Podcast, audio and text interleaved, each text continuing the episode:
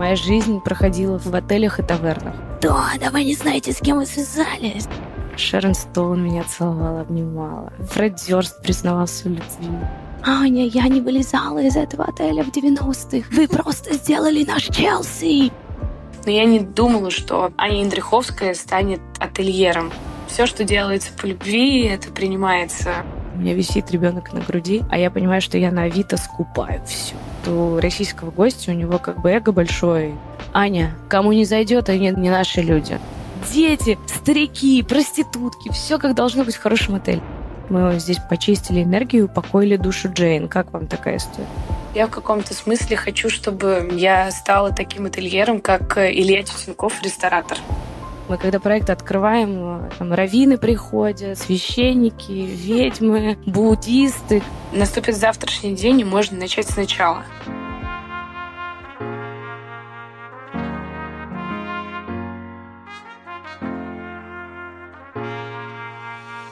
Доброе утро, день или вечер. Это Александра Кретова и мой подкаст «Институтка». Каждый эпизод — это история, вдохновляющая меня женщины, ее отношения с самой собой, внутренним и внешним мирами. Она делает большие дела, рефлексирует и делится тем, что осознала в процессе. Этот выпуск может отличаться от привычных эпизодов. Он собран из двух разговоров, открытой записи подкаста и личного. Его героиня Аня Яндриховская, директор по продукту компании Moss Hospitality и автор идеи нашумевшего московского отеля этого лета Марко Поло. Первая наша встреча с Аней случилась именно в Марко.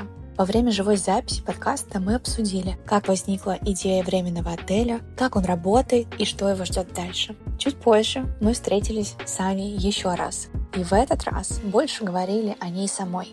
О том, чем похоже материнство и работа в гостеприимстве, про ее любимые отели, карьеризм и жизненную философию. Поддержкой и благодарностью от вас, как всегда, являются оценки и отзывы в Apple Podcast, сердечки в Яндекс Музыке и отметки в социальных сетях. Это поможет услышать наш разговор тем, кому он сейчас действительно нужен. Приятного прослушивания!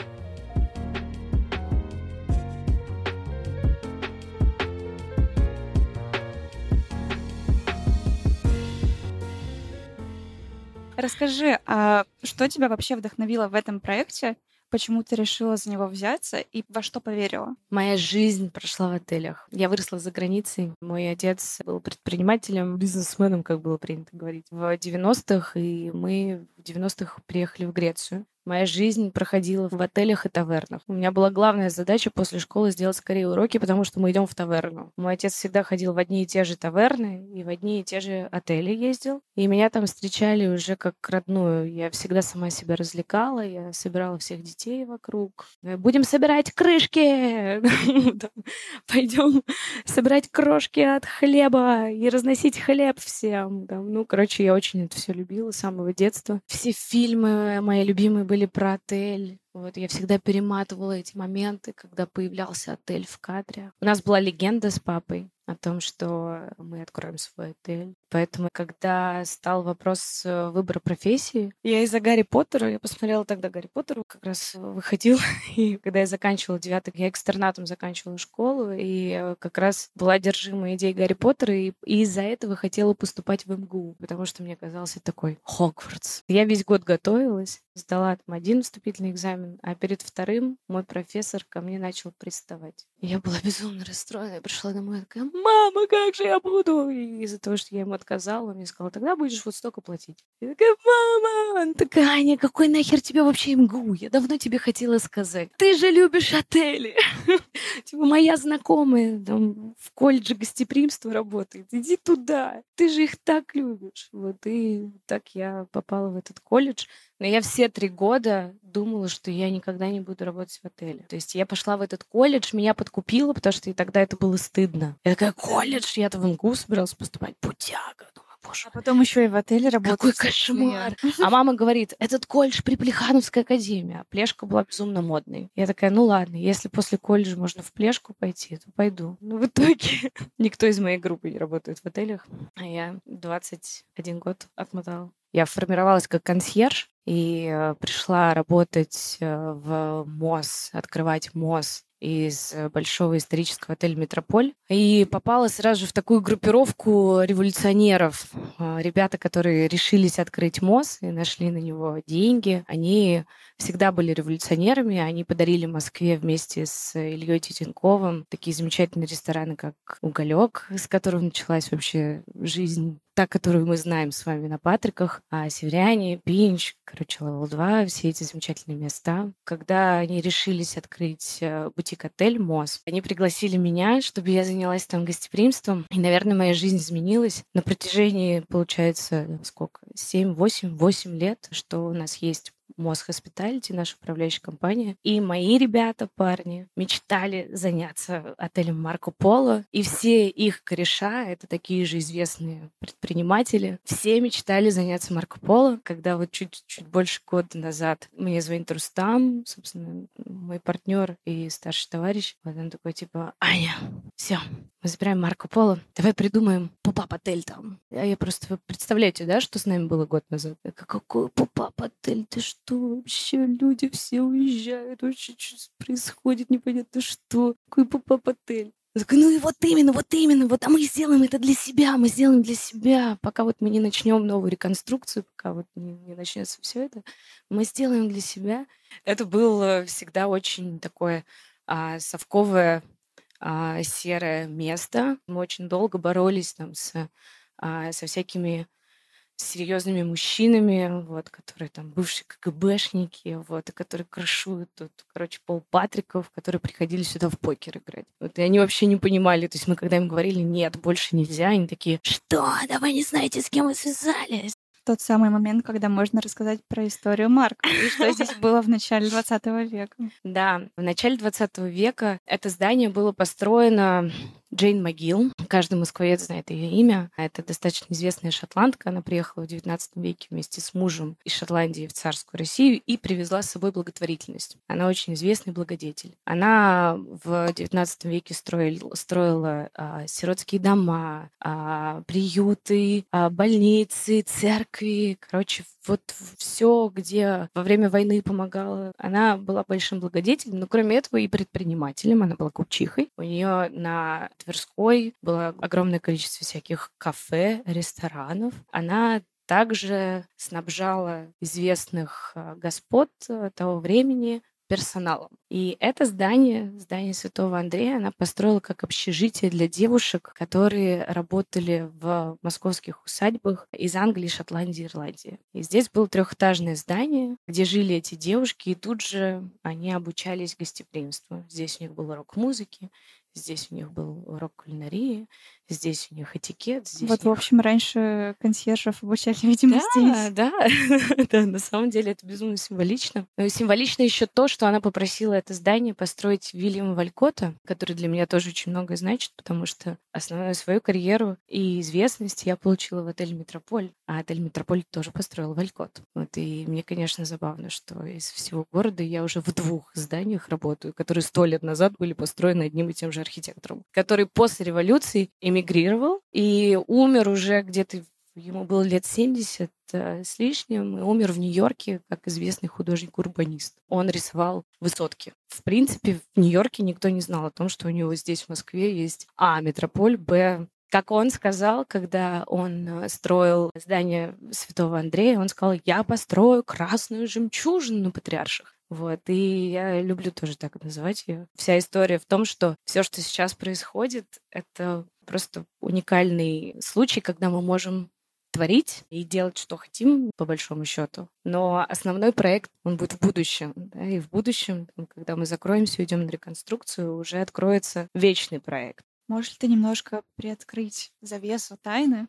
Что будет с Марко после реконструкции? Да, здесь будет 30 номеров. А остальное... Остальные 45 куда? Это будут апартаменты. Здесь будет на этом месте, где мы с вами находимся, будет ресторан, будет э, спа с классным бассейном, будет библиотека, кинотеатр. Такой сохо прям. Да, да. Ну, да. Ну, просто в нашей версии. Русская версия Сохо Да, да. Ну, конечно, мы любим эти проекты. Но это будет все равно московская версия и наша версия, потому что над проектом работают классные архитекторы, над проектом работают, ну, такая достаточно уникальная команда, и это будет такой бенчмарк хорошего отеля в Москве. То есть наши ориентиры — дать Москве такой отель, как это Марк в Нью-Йорке, отели Сохо там и прочее. То есть, конечно, мы хотим, чтобы это было что-то такое. Мы для себя его олицетворяем тем, чтобы он стал таким отелем, вот что, не знаю, я умру, а мои дети будут приходить сюда на кофе. Вот хочется, чтобы это было так. Это тоже невероятно крутой проект, потому что мы этот у нас уже поставлен на рельсы, мы все равно им все время занимаемся, потому что мы запускаем номера, у нас постоянно новые резиденты, у нас постоянно какие-то мероприятия, открытия, закрытия. Короче, вот все, что можно, происходит сейчас в Марко, и мы очень этого хотели, благодарны этому. Вот. Но работа над будущим проектом, она безумно интересная, потому что мы бы никогда бы не смогли, несмотря на наш там, креативный ум, а, сделать тот проект таким, если бы не было вот этого временного периода сейчас. Чтобы это стал поп-ап проектом, это была инициатива Рустама, то есть он как бы лоббировал эту историю, и наши собственники до конца не понимали, для чего А это, это первый поп проект в России? Я думаю, даже не только в России такого плана. То есть таких кейсов, я как человек, который следит за рынком, я такого не видела. То есть были какие-то там, ну, то есть просто какие-то коллаборации в отелях, но когда Да. полностью весь старый отель берут и вот так вот. Чья это была идея? Рустам дал задачу сделать поп-ап отель. Я с Егором, с Кариной, вот мы втроем придумали то, что вы видите. Егор э, мой близкий друг. Он в этом году ушел, не выдержал его сердце всего того, что происходит с нами в этом году. Но он завершил всю работу, он успел это сделать. Я, конечно, очень сильно грущу, потому что получаю эти рукоплескания одна без него. То есть там сейчас к нам приходит там главный архитектор Москвы и говорит, господи, делайте скорее книгу, снимайте документальное кино, это невероятно. Там приходит Фомин, тоже родоначальник ивент-индустрии. Боже мой, это же искусство. Приходит Татьяна Полякова. Он такая, Аня, я не вылезала из этого отеля в 90-х. Вы просто сделали наш Челси. это просто. И я думаю, блин, Егор, а ты все это не слышишь. Слышится. Поэтому, конечно, здорово, что мы объединяем. То есть это в какой-то момент, как раз когда объявили мобилизацию, вот и у нас слетел весь проект, который мы придумали, и все герои, которых мы хотели пригласить к коллаборации, все разъехались, и мы такие остались здесь одни в этом здании. И такие сами просто красили все. Что будем делать? Для кого мы это делаем? Как вы действовали потом? Что стало точкой и как появились первые проекты резидента здесь? Мы опять начали просто все собирать. И как раз тогда мы приняли решение, что мы будем продолжать проект в таком виде, в котором мы хотим его сделать. И пусть оно станет культурным пристанищем для тех, кто остался, для тех, кто здесь. Вот. И так оно и получилось. И потихонечку там первый номер портрет э, я сделала со своей близкой подругой. У нас было совместное с ней шоу на Первом канале. Я там вела рубрику про отели. Вот, а этого шоу про уют, оно идет по субботам, если что, посмотрите. Оно, правда, очень сильно отличается от того, что есть на телевидении. Вот, когда Вера Кинчева, она моя подруга там, с 14 лет, она из такой достаточно известной семьи, и она очень любит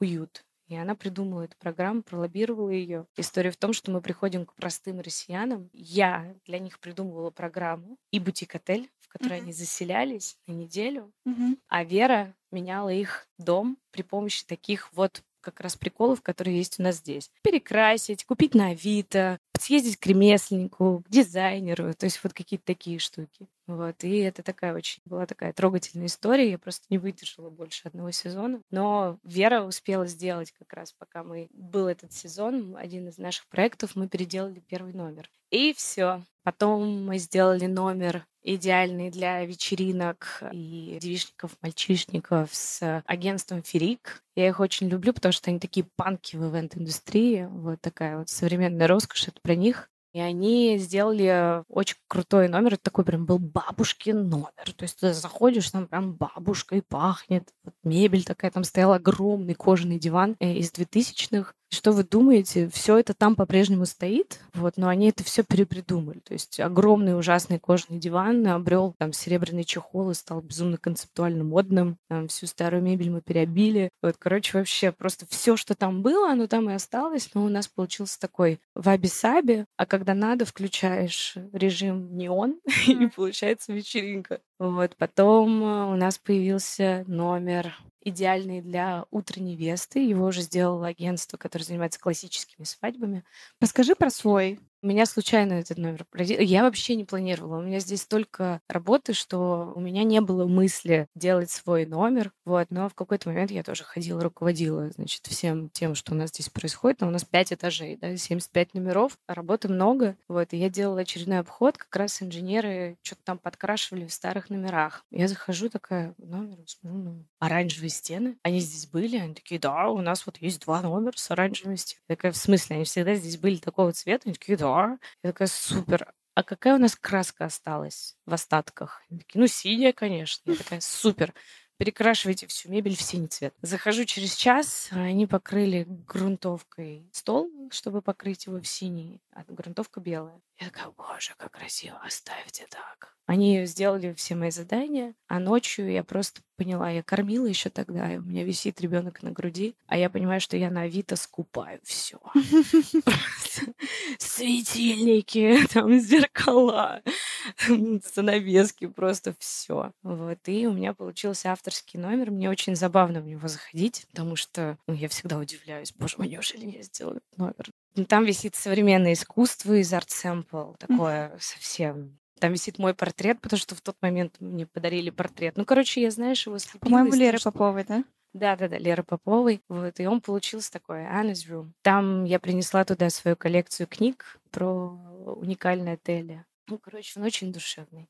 Водочки можно выпить, настоечки, на окошке посидеть, книжки почитать. Короче, вот такой, музыку послушать. Зеркало из моей коллекции. Мы занимались домом наркомфин. Это был наш второй проект после МОСа. И наша мастерская труд, мы, когда МОС э, строили, мы под МОС э, создали мастерскую труд, потому что там часть у нас элементов в МОСе приехала там с лучших выставок планеты, типа парижская, миланская там и прочее.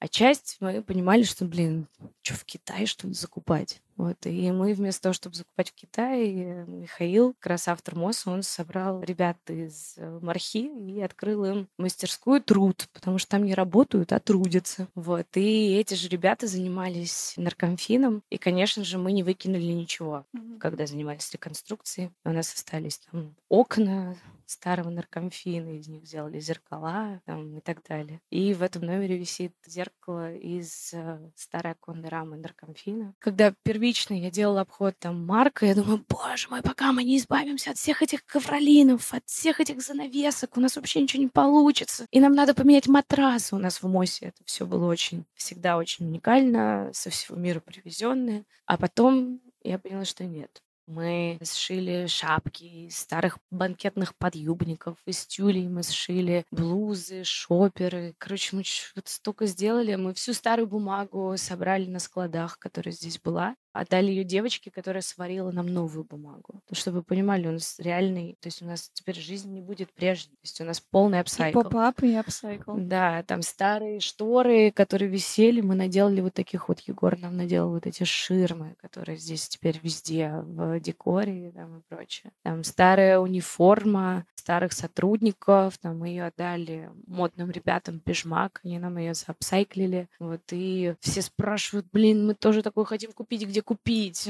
Вот, у меня такая униформа классная, просто бальман отдыхает. Когда непонятно, что будет завтра и сколько раз нам придется пересобирать проект, самое главное — это то, какие будем мы в этих старых стенах. И это, конечно, всех э, больше всего поражает. Это наше гостеприимство, то, как выглядят мои ребята, то, какое они гостеприимство оказывают. И это самая главная особенность Марка, да, то, что, как мы еще в МОСе это говорили, ну, там у нас обратная история, да, если здесь у нас на весь проект ушло там порядка 8 миллионов, то в МОС у нас гипердорогой проект. И там э, мы говорили, что, блин, можно вообще потратить миллиарды денег, но если сотрудники не будут искренне улыбаться и давать искренний сервис, то как бы это не будет иметь значения. А здесь наоборот. Здесь мы потратили не так много, но наша роскошь — это в людях, которые здесь работают. А что ты спрашиваешь на собеседование? Как ты чувствуешь, человек тот, не тот? На что обращаешь внимание? Я, наверное, обескураживаю людей сходу. И я задаю вопрос, ну как ты дошел? Что понравилось, пока шел? Что зацепил взгляд? Позавтракать успел?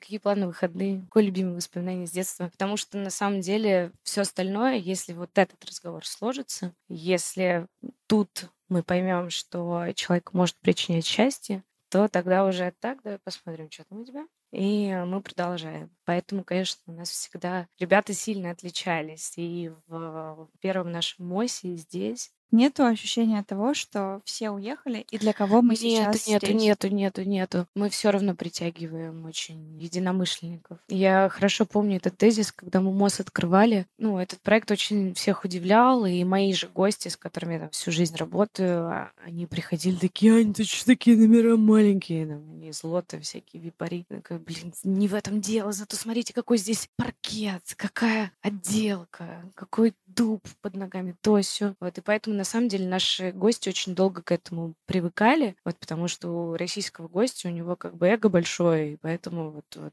да, было принято раньше по-другому. То есть к бутик-отелю какое-то время привыкали. И я помню, что от этой обратной связи я в тот момент, потому что я была линейным сотрудником, я как бы пугалась, что, блин, неужели не зайдет? А Михаил, как раз, который придумал МОЗ, он говорил, Аня, кому не зайдет, они не наши люди. Я очень хорошо помню, когда мы уже сделали вот эту трансформацию, мне звонят ребята с ресепшена, говорят, гостья жалуются, что у нас ремонт, что она там оставила детей, мужа на свидание пригласила, какой пипец. Я к ней прихожу на ресепшн, а она реально почти плачет. Тряпки понавесили, устроили тут. Что вы продаете номера, у вас ремонт. Я такая, у нас не ремонт, у нас все закончено. Как закончено? Вы что, сейчас мой муж приедет, увидит это, мы в кои-то веки выбрались на свидание. Я такая, ой, стойте, давайте я вам все расскажу. И я начинаю ей рассказывать про проект, провожу небольшую экскурсию, и я вижу, как у нее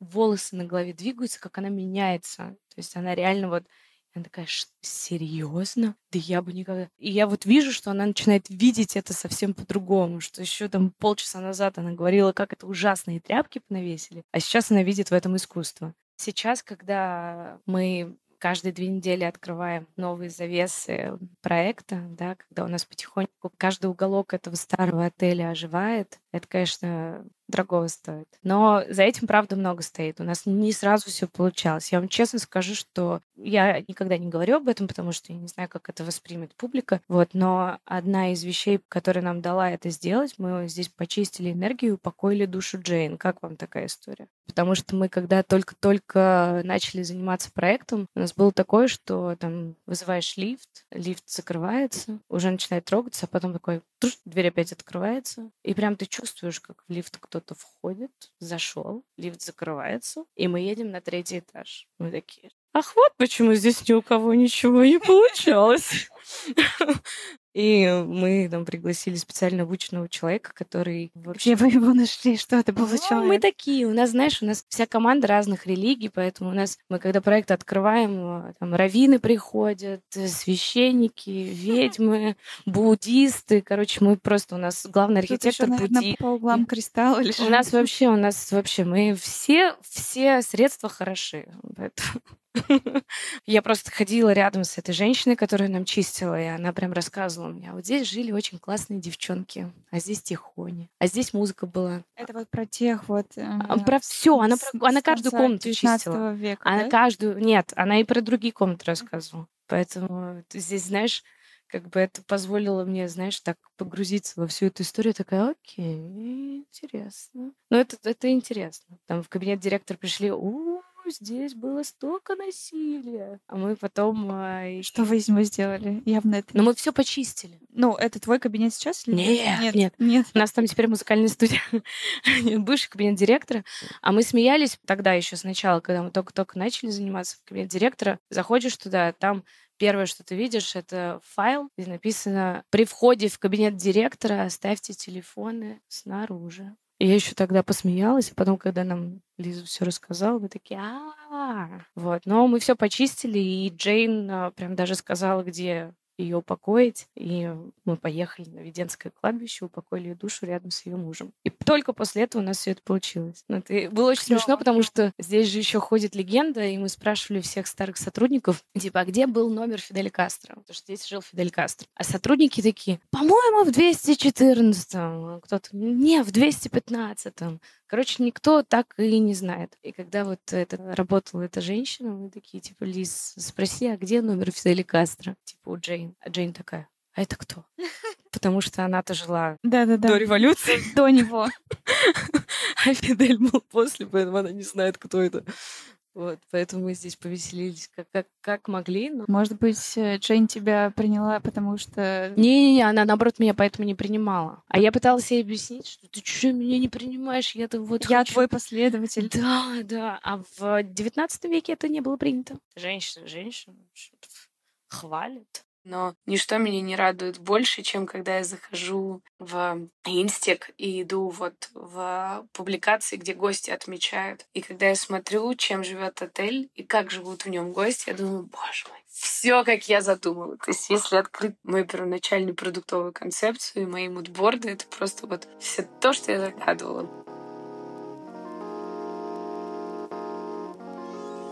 История Ани — это заразительный пример гостеприимства и любви к своему делу. После живой августовской записи, на которой мы угощали всех слушателей особым чаем терапи, я решила создать свой купаж и делаю сейчас это вместе с Ксенией, автором этого проекта. Благодаря знакомству с Ксюшей я познакомилась с чаем и узнала, что этот напиток — древний инструмент познания и терапии. Через него можно работать со своим состоянием и корректировать его в зависимости от запроса часа и времени суток. Подробнее об этом инструменте можно узнать на сайте терапии и социальных сетях проекта. Ребята проводят сейчас еще огромное число лекций, и в это воскресенье состоится мероприятие в Петербурге. Все ссылки я оставлю в описании к этому выпуску. А пока мы ждем цветы и листья из разных уголков мира для собственного купажа, я рекомендую вам заказать уже готовый чай на сайте The Therapy. И следующий выпуск подкаста слушать вместе с чашечкой ароматного чая. В момент, когда появился МОЗ в моей жизни, я, конечно, стала фанатеть от бутик-отелей и э, много путешествовала на тот момент. И если нормальные люди ходят по музеям, то у меня список бутик-отелей. Там через... Ты просто приходила к ним в гости? А, не, ну, консьержские связи мои помогали мне и сразу же с владельцами встречаться. Для меня всегда это было безумно важно. То есть я, знаешь, когда оказываюсь в хорошем бутик-отеле, и мне там, например, генеральный проводит экскурсию, я такая, слушай, а можно спросить, а ваш владелец любит вот это, вот это, вот это и вот это? Он такой, да. То есть, ну, хороший бутик-отель — это всегда, когда ты можешь считать то, что за человек стоит. Так же, как и когда проектом. ты приходишь домой и можешь считать по книгам, по картинам, Конечно, по тому, да. какая атмосфера, что да. за человек.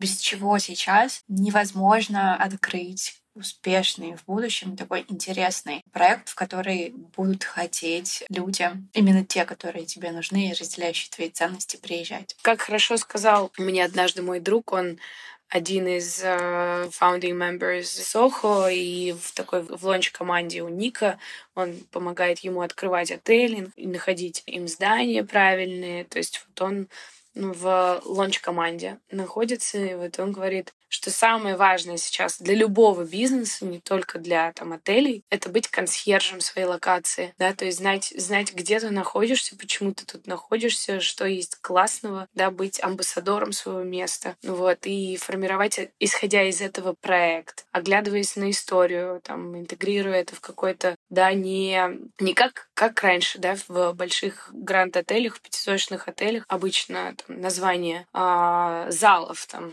Шаляпин, Москва-река, Красная площадь, ну, короче, вот все такие, короче, в лоб да, а сейчас, конечно, это в лоб не делается. Тут скорее, там, не знаю, через какие-то орнаменты, через, э, да, какой-то очень... То есть пока не расскажешь об этом, вот, гость, возможно, даже этого не поймет. Когда ты расскажешь, покажешь, он такой, а, вау, ничего себе, как это здорово.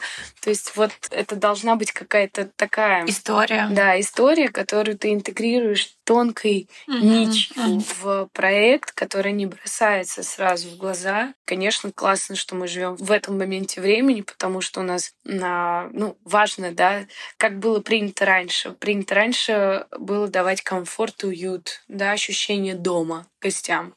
Вот, то есть это старое правило, а, там, по которому, например, меня учили, когда я пришла там 20 лет назад в Мариоты, в Интерконте и так далее, да, это всегда ты слышал эту фразу на тренингах, что гость должен чувствовать себя в отеле как дома. Но вот сейчас же, конечно, ательеры так не считают. То есть ательеры стремятся дать новый опыт, удивить, предвосхитить, найти что-то, что гость никогда не видел, да, чтобы это его вдохновило, зацепило. Сейчас один из основных трендов — это shoppable hotels, что означает как раз то, что ты можешь прийти и все купить. Да, и один из прекрасных, любимых моих примеров. Можно зайти в Инстаграм а, отеля The Maker в Америке. И вот ты вот тыкнешь на картиночку, все картиночки очень красивые, как кино. И вот тыкнешь на картиночку, и у тебя ценники на всем. На люстре, на картине, на половом коврике, на вс- абсолютно все можно купить. Да, не хочется делать абы какой мерч, хочется делать устойчивый, классный мерч, чтобы тоже это вдохновляло, что вот, не знаю, из какого-нибудь гриба сделанные тапки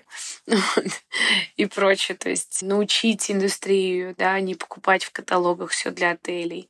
Вот показать, что, что нужно, да, там, выбирать по сердцу. Вот, ну, ты же домой не покупаешь в каталоге все для отелей. Ты там, не знаю, такая постояла, по- понюхала, ну, вкусно пахнет, возьму себе такой шампунь. Вот так же о гостях думать. Ну вот, поэтому хочется, чтобы ну, гостеприимство стало максимально осознанным посредством как раз локализированности, того, что все станут амбассадорами своего места, будут знать, где они находятся, почему, какая здесь была история, что было на месте этого дома, где они работают. Давай топ-5 по твоей версии на октябрь 2023 года. Слушай, я недавно была в Тбилиси. Меня покорил в самое сердце отель Blueberry Nights. Они, э, конечно же, не дотягивали по сервису, Как вы все в Грузии? да, но все равно были очень классные. Вот, потому что были у них, и у них там главная горничная вообще супер по сервису. Девушка, директор, она в целом тоже супер hospitality. Но вот ребятки, ну, скорее всего, еще и потому, что они не говорят по-английски, хотя находятся в самом модном месте Тбилиси, и выглядят как из кино, вот, но ни бе ни ме по-английски, и это, конечно, тоже, я думаю, осложняет дать классный сервис. Но с точки зрения experience а вообще всего просто супер. Материалы, персонал, фирменный мерч. Ну, просто все супер. И самое главное, что это выглядит абсолютно как в кино. Свет отстроен правильно. Ну, просто все. Но там сейчас уже, имея опыт создания, я вижу, что это было супер недорого. И это меня, ну, безумно радует. То есть там они, я благодаря им даже к ковролину начала относиться по-другому. Они там такой ковролин нашли, как, как велюровый бархат какой-то. Просто супер. Blueberry Nights. Всем советую. Да, для меня это еще вообще отдушина была. Как раз это идеальный для меня, как для э, в моем активном материнстве. Это супер история, потому что там можно валяться в кровати и на всю стену смотреть кино. Там Мгм. проектор.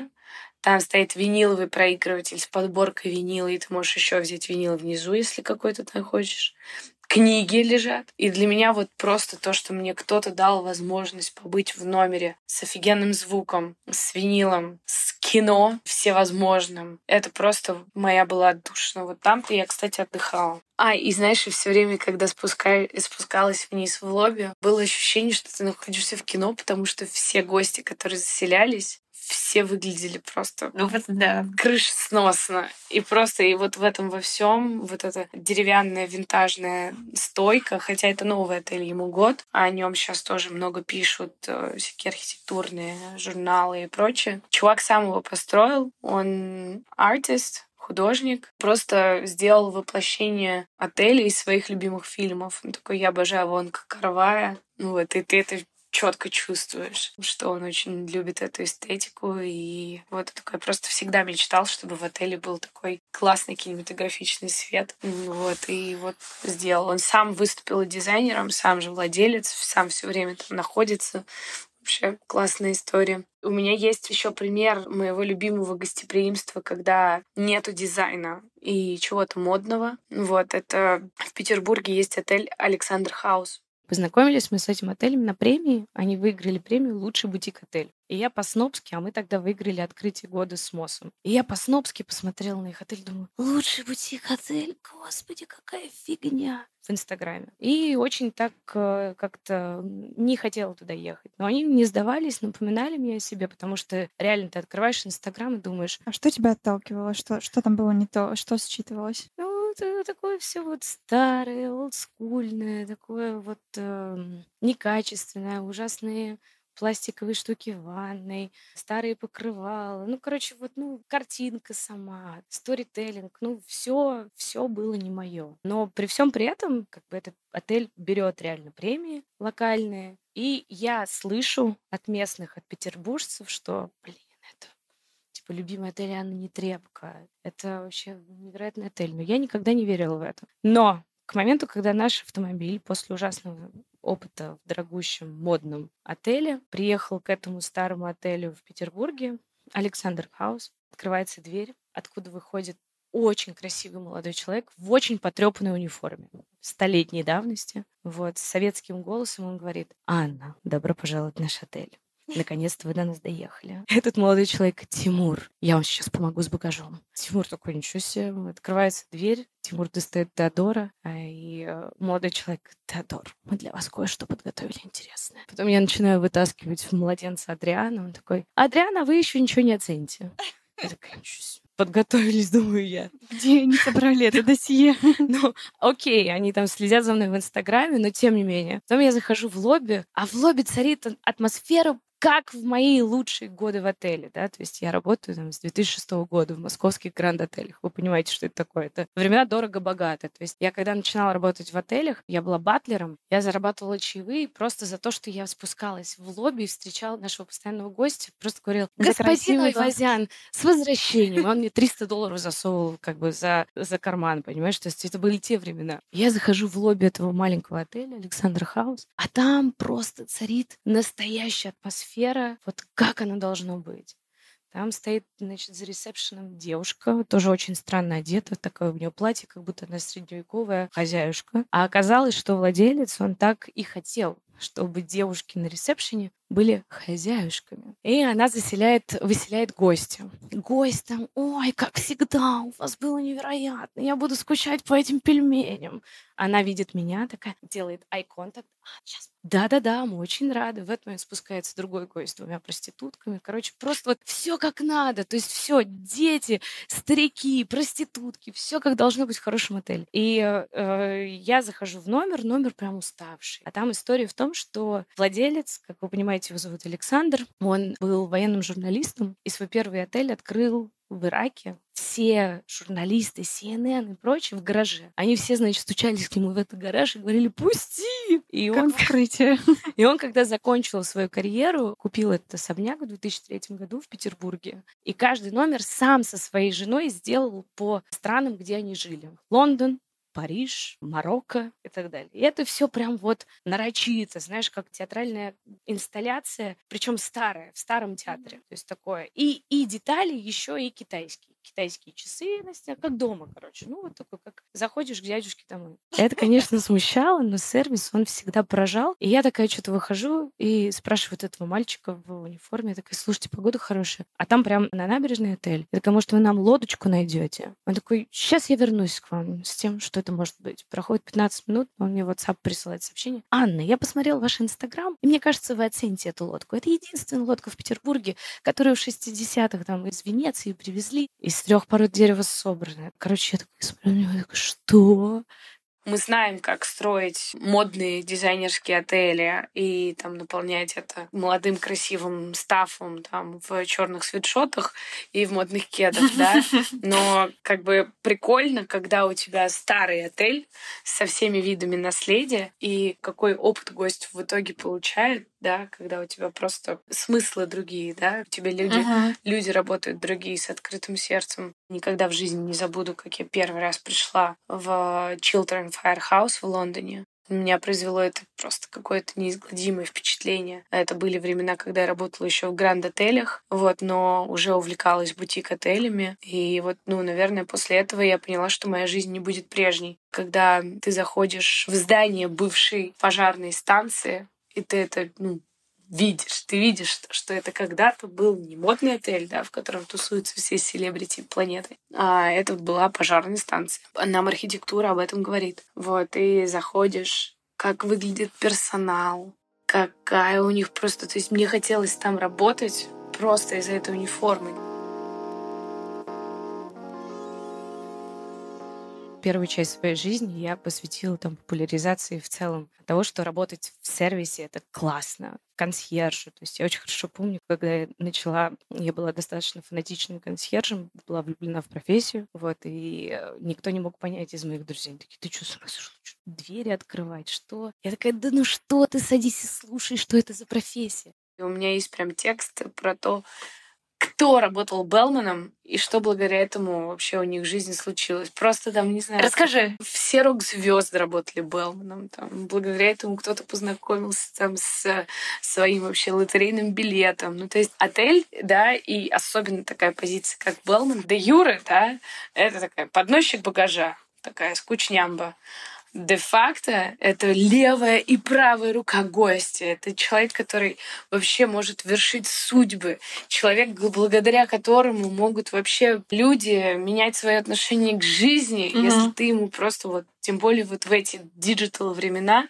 если ты, да, с правильным сердцем окажешь эту заботу, даже вот на таком банальном там примере, как проводить гостя в номер, то как ты это можешь сделать, может по-другому на завтра тебе откликнуться. Я это сама тоже знаю, через это проходила во времена, когда работала линейным стафом. Во времена, когда я работала в гранд-отелях, я в целом была всегда достаточно ярким сотрудником, и мне всегда доверяли все самое важное. Приезжает наследник Мариот, Аня, ты сопровождаешь. А что ты имеешь в виду яркий сотрудник? Это как? Мне всегда доверяли важных гостей. Гости всегда видели мой сервис я всегда становилась близким другом для них. То есть, там, не знаю, Ролан Пяти приходил с Большого театра, он три месяца был в Москве, ставил спектакль с Васильевым в каком-то, не знаю, 2007 году, после этого он умер. Вот последнее лето его жизни он ставил «Юношу и смерть» в Большом. И после того, как он отрабатывал в Большом, он возвращался в отель, и три часа он проводил со мной за стойкой. То есть он просто не уходил. Он садился ко мне за деск и рассказывал мне всю свою жизнь. Ну и у меня как-то всегда так складывалось. Шерон Стоун меня целовала, обнимала. Сейчас все позавидовали. Фред Дёрст признавался в любви. Короче, много всего было. Я периодически сейчас, когда жизнь такая другая, потому что, представляете, да, у меня семья только с момента, как наступила пандемия. Вот, то есть я вот забеременела как раз перед пандемией. А до этого моя жизнь, она была вот в той Москве, и я всегда отвечала за то, чтобы поделиться лучшим со всеми видами гостей. Туристы, бабулечки, селебрити там и прочее. Вся моя жизнь была, чтобы показать, какая она Москва. Да? И мой главный наркотик всегда было «Oh, wow, it's amazing! I love that! It's an amazing city!» И сейчас, когда вообще просто это все кануло, как будто бы этого всего не было, как будто бы не было этих там 15, 16, 17 лет за плечами и варикоза в ногах. И когда началась война, мы все, вообще все планы поменялись, и я оказалась в декрете, потому что я родила в очередной раз ребенка. Вот, но я просто никогда не отходила от э, станка. То есть у меня я, я из тех мам, которые там кормят по полтора года и там, на проект приезжает с ребенком на груди. Так, вот это надо чуть-чуть поменять, так уходим, вот, вот, вот. То есть это вот, вот, ну, не знаю, хорошо ли это или плохо. Я в целом вообще никогда не задумывалась об этом, потому что меня часто, часто думают, что я карьерист, а я не карьерист. Там часто думают, э, что я феминист, а я не феминист. То есть я всю жизнь работаю в мужской профессии, и в моей голове никогда не было я консьерж. То есть это вообще Не никак... консьержка. Не консьержка.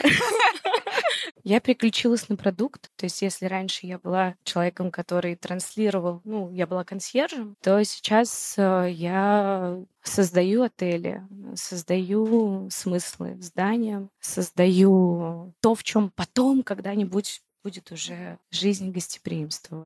А расскажи э, о проектах, которые вы сейчас строите, о тех, о которых уже можно говорить, и когда они будут запускаться. Столешников переулок. У нас там замечательный тоже объект. Э, Там у нас будет такой luxury coliving. Потом в Петербурге у нас большой-большой проект апарт-отеля. Заграничный девелопмент у нас есть. Потихонечку уже мы начинаем этого касаться. Какие-то страны. И Дубай, и Коста-Рика. Все девелоперы и все заказчики, они приходят к тебе, зная тебя сейчас по МОЗ, в первую очередь, марка. Ну, они приходят в Моз Hospitality. Они приходят в Моз Hospitality, они приходят в нашу, ну, к нашей команде. Но приятно, что меня знают как члена команды. Мы были в Сочи тоже на нашем новом объекте. Была первая встреча с местными девелоперами.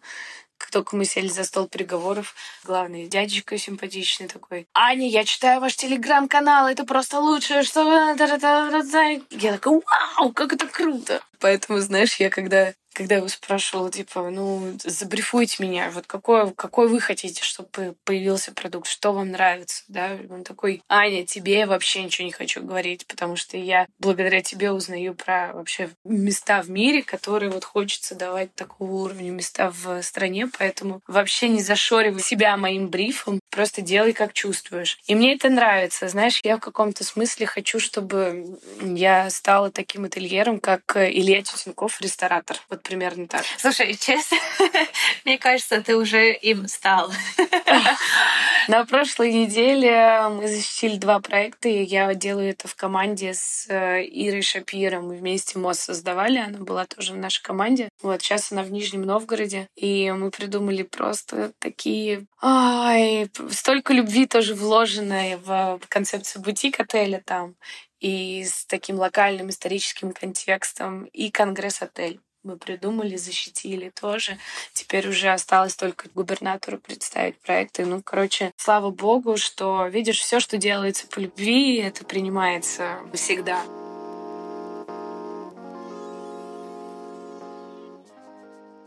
Ты говоришь, что ты не карьеристка. А что тобой тогда движет, если не карьеризм? И в чем для тебя разница между ним и амбициозностью? Для меня ощущение, ну вот когда я работаю с гостями, работала с гостями, или когда я создавала МОЗ, он очень похож на то, что я испытываю будучи матерью. Вот, то есть для меня это такое же какое-то вот формирование, да, ну, да, я даю любовь. Я в целом думаю, что моя работа да, особенно потому что все-таки то, чем я сейчас занимаюсь, это производная от того, куда меня принесло это время. Если бы не было бы пандемии, если бы не было бы этого геополитического конфликта, если бы всего этого не было, то я бы, наверное, также продолжала работать с гостями, с международными брендами. У меня по-прежнему было бы агентство, которое у нас было с Олей Валитовой, да, мы его недавно закрыли. Наше классное, классное бюро «Могу», потому что оно как будто бы сейчас уже не актуально, да, то, чем мы занимались, оно, ну, для нас оно стало неактуальным. Грубо говоря, если я раньше наполняла опытом, эмоциями, впечатлениями, воспоминаниями людей, то в целом я сейчас использую такой же подход, только в своей новой деятельности, которая мне просто, вот знаешь, как, ну, судьбоносно досталась. То есть я не могу сказать, если бы я там, даже два года назад мне кто-то сказал, что я буду отвечать за создание отелей и за создание смыслов территориям, то, что вот у меня будет такой профиль, и что гостеприимство примет вот такое обличие для меня, я бы, ну, это, это было просто мое увлечение, да, то есть мне скорее, там, не знаю, нравилось в телеграм-канале об этом рассказывать, рассказывать о каких-то классных примерах, об ательерах, что ими движет, как они на это решаются, что для них является вдохновением, что из этого рождается. Мне нравилось это разбирать, показывать, чтобы люди могли это применить. Но я не думала, что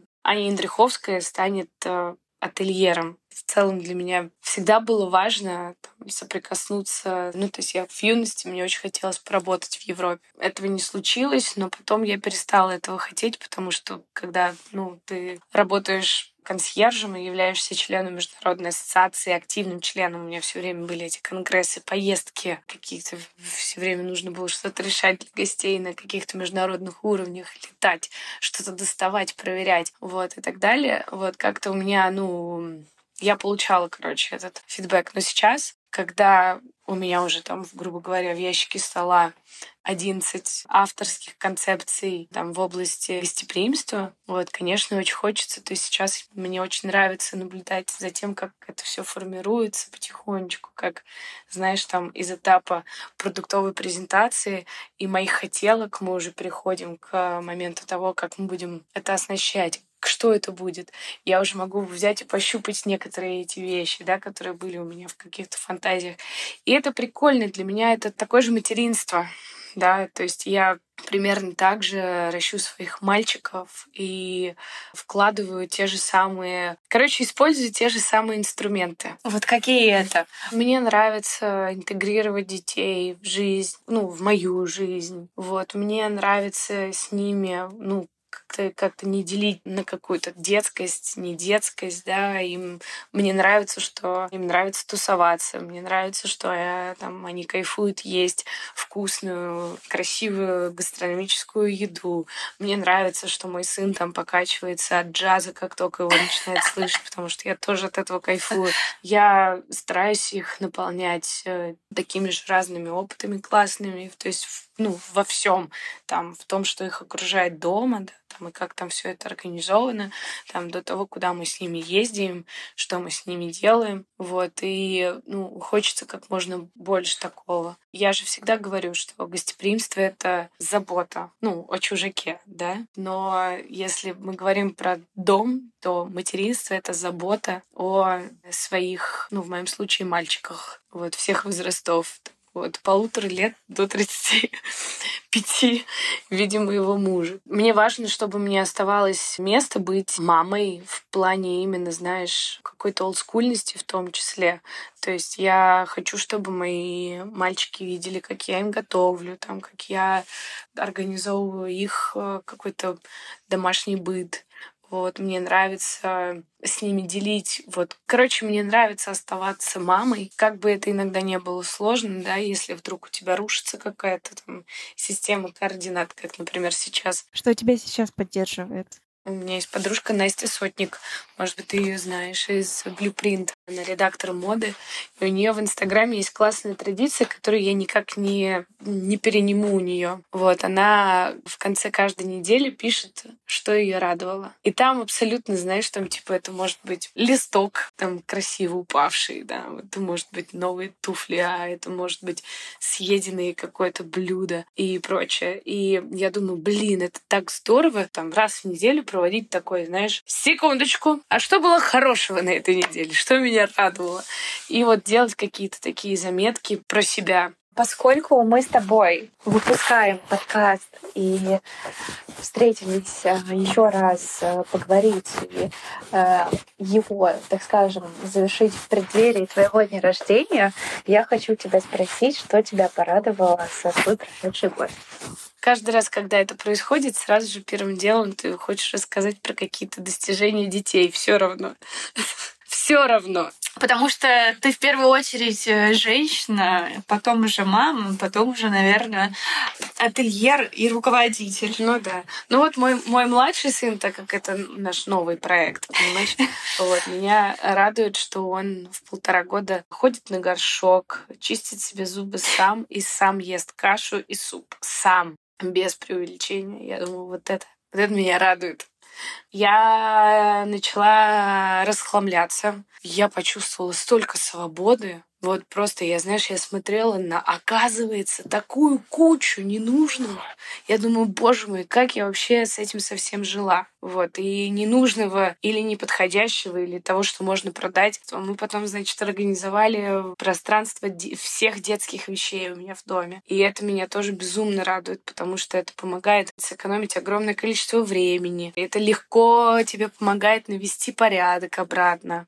Там, это твоих детей тоже сразу же образовывает. Ну, короче, это какая-то такая, знаешь, ну, мне легче с этим уходить на работу. И меня это тоже учит э, какому-то другому другому отношению к себе. Поэтому вот следующий этап, который я хочу сделать, это я хочу... У меня раньше была такая традиция. Я, когда у меня не было семьи, я работала консьержем. Я с легкостью брала на себя смены 31 декабря и 1 января, которые обычно все не хотели брать. Но вот отрабатывала их, и 2 января я ложилась на голодание на 10 дней в клинику. И под конец значит, новогодних праздников я выходила как лебедь принцесса. И похудевшая, и очищенная, потому что там полностью делают тебе анализ там, а, твоего состояния тела. И, ну, короче, это прям вообще расхламление и организация своего внутреннего пространства. Вот. И поэтому вот сейчас я мечтаю о том, чтобы у меня появилось время на недельку на голодание,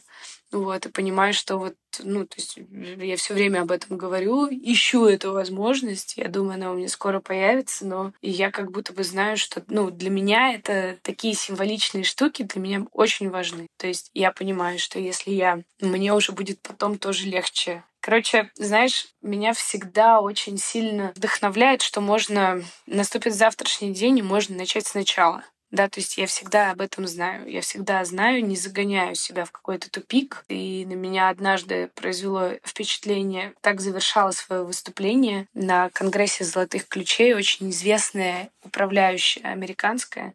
Она такой GM, но она уже стала мотивационным спикером.